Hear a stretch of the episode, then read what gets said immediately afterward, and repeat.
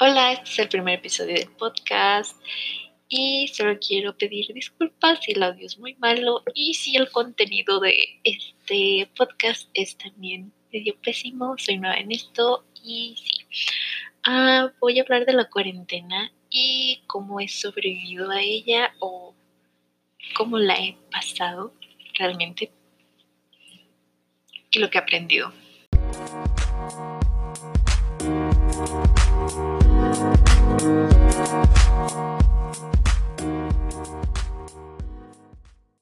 Lo que he aprendido es que tienes que tener un skill, a mi parecer, para sobrellevarla o para como aprovecharla al máximo, el cual creo que no tengo en lo absoluto, porque no sé si han visto o también ustedes sean de esas personas que es como de, ah, ok, ya tengo todo el tiempo del mundo y voy a aprender a tocar un instrumento o ya sé con ese tiempo libre hablar tres idiomas o ya sé dar una mortal hacia atrás, which is cool, pero no sé si la gente hace eso en sus casas realmente.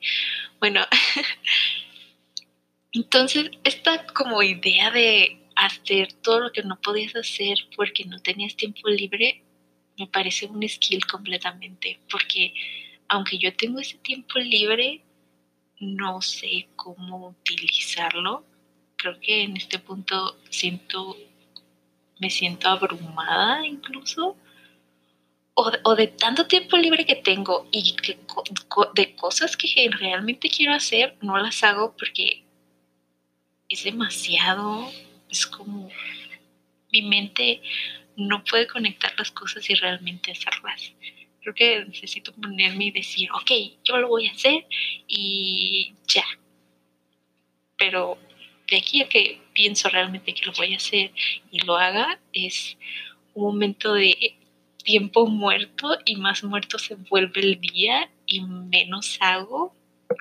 No sé si a ustedes les pasa lo mismo que a mí soy solo yo, persona extraña que piensa que para sobrevivir a esto tienes que tener un skill.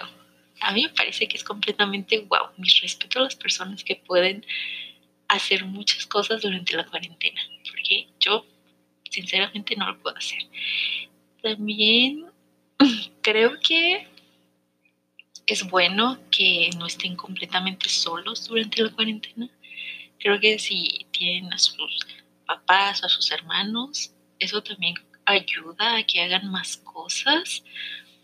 El, el solo hecho de que convivan y puedan hablar y puedan como mejorar en algo juntos o digan, oye, quiero hacer esto y ya como que esa persona te lleva a hacerlo, también ayuda mucho. Creo que es como que te impulsan a que no esté ese tiempo muerto todo el día, el cual no puedo saber si esta teoría es cierta o no, porque he estado nueve días encerrada en mi cuarto, bueno, básicamente en mi cuarto, porque soy foránea y solo bajo la cocina cuando tengo hambre y regreso a mi cuarto y ya, aquí estoy encerrada, no convivo con nadie más, nadie me dice, ah, hay que aprender esto, hay que jugar a algo.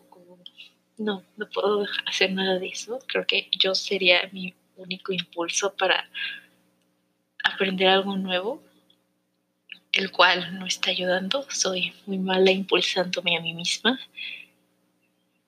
Which is bad. Okay, uh, ¿Qué más ha aprendido? Oh, en el cuarto día, creo que fue mi día más loco. Bueno, no loco. Como que sentía que tenía mucha energía. Los otros días anteriores era como, ah, es normal porque por lo general no hago muchas cosas. En el cuarto fue, tengo mucha energía, voy a hacer algo hoy porque no había hecho nada, básicamente. Entonces me puse a pintar, a cocinar, a barrer, a aprender un nuevo idioma, o sea, hice muchas cosas.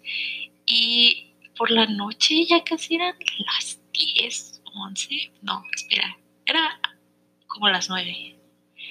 Y yo sentía mucha energía de que, qué hago, ya hice todo lo que podía hacer y después me dicen, no juegues, soy Rapunzel en Enredados cuando tiene, tiene todo el tiempo del mundo y hace muchas cosas de que, uy, se, se pone a leer, a pintar, a jugar a las escondidas, a, o sea, básicamente hace de todo.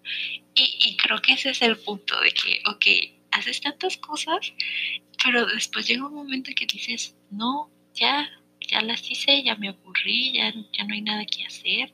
También es como, no hagas todo en un mismo día para tener como de colchón nuevas cosas que hacer, sino simplemente harás todo en un día y después te vas a aburrir y tampoco repetir una misma rutina. Creo que eso es parte del skill de sobrellevar la cuarentena, porque si dices, ok, hoy voy a pintar, a hacer ejercicio y a aprender un nuevo idioma.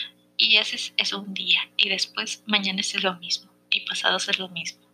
Y así durante cinco días, creo que en vez de hacerse una rutina, tal vez se pueda hacer un poco tedioso, pero tampoco puedes hacerlo todo en un día de que, ay, hoy solo voy a hacer esto. Y lo haces todo el día, porque también vas a llegar a un punto en el que dices, no, ya no, ya no lo quiero hacer. Creo que es como, ah, las clases de, ok, voy a hacer esto dos horas en este día, mañana voy a hacer otra cosa y pasado voy a hacer lo mismo que hice un día anterior y así sucesivamente. Creo que tiene que haber como intervalos de tiempo de hacer lo mismo intervalos de durante cuánto tiempo lo haces. Porque aunque estés muy picado en hacerlo, ok, está bien por un día, pero después todo el día haces eso, todo el día lo haces, todo el día. No sé si solo soy yo, solo lo pienso yo, pero tal vez podrías como caer en un, no, ya, ya es suficiente, ya es demasiado, incluso te llegue a fastidiar un poco y decir, no, o sea, aunque bueno, si te fastidias porque no te gusta, pero no lo sé, es complicado. Bueno, para mí, no sé para ustedes. Ah, también es complicado hablar bastante. porque no sé cuánto debería de durar este podcast, pero en este momento vamos por los 8 minutos. ¿Creen que podría hablar por 20 minutos seguidos? Y creo que también eso es un skill. Ahorita que estoy como intentando hacer este nuevo proyecto, siento que o no soy muy buena hablando, estoy segura de que soy muy mala contando historias porque divago personas que son buenísimas, como ya ven, esta Lore nos decía que si es un estilo, puedes contar bien una historia y puedes contarla mal y puedes estar súper emocionada y decir, no, es que está buenísima la película, no juegues. Y divagar mucho y al último a las personas no les va como llegar ese, esa idea que tratabas de de transmitir porque se van a aburrir o no te van a entender o hacer como de, mm, I don't know. Entonces, aprendiendo este nuevo skill o tratando de hacer este nuevo proyecto, me doy cuenta de que podría ser de la segunda opción de personas que no saben cómo hablar ni contar una historia y llegar a un punto y tal vez pueda aburrirlos. Y y siento que podrías practicar, pero también es algo nato, que creo que podría no llegar a tener, pero yo estoy haciendo esto, entonces no me rendiré. Y ahora vamos por los mm, casi 10 minutos. Como último dato, curioso, extraño, que siento que aprendido, pero que no.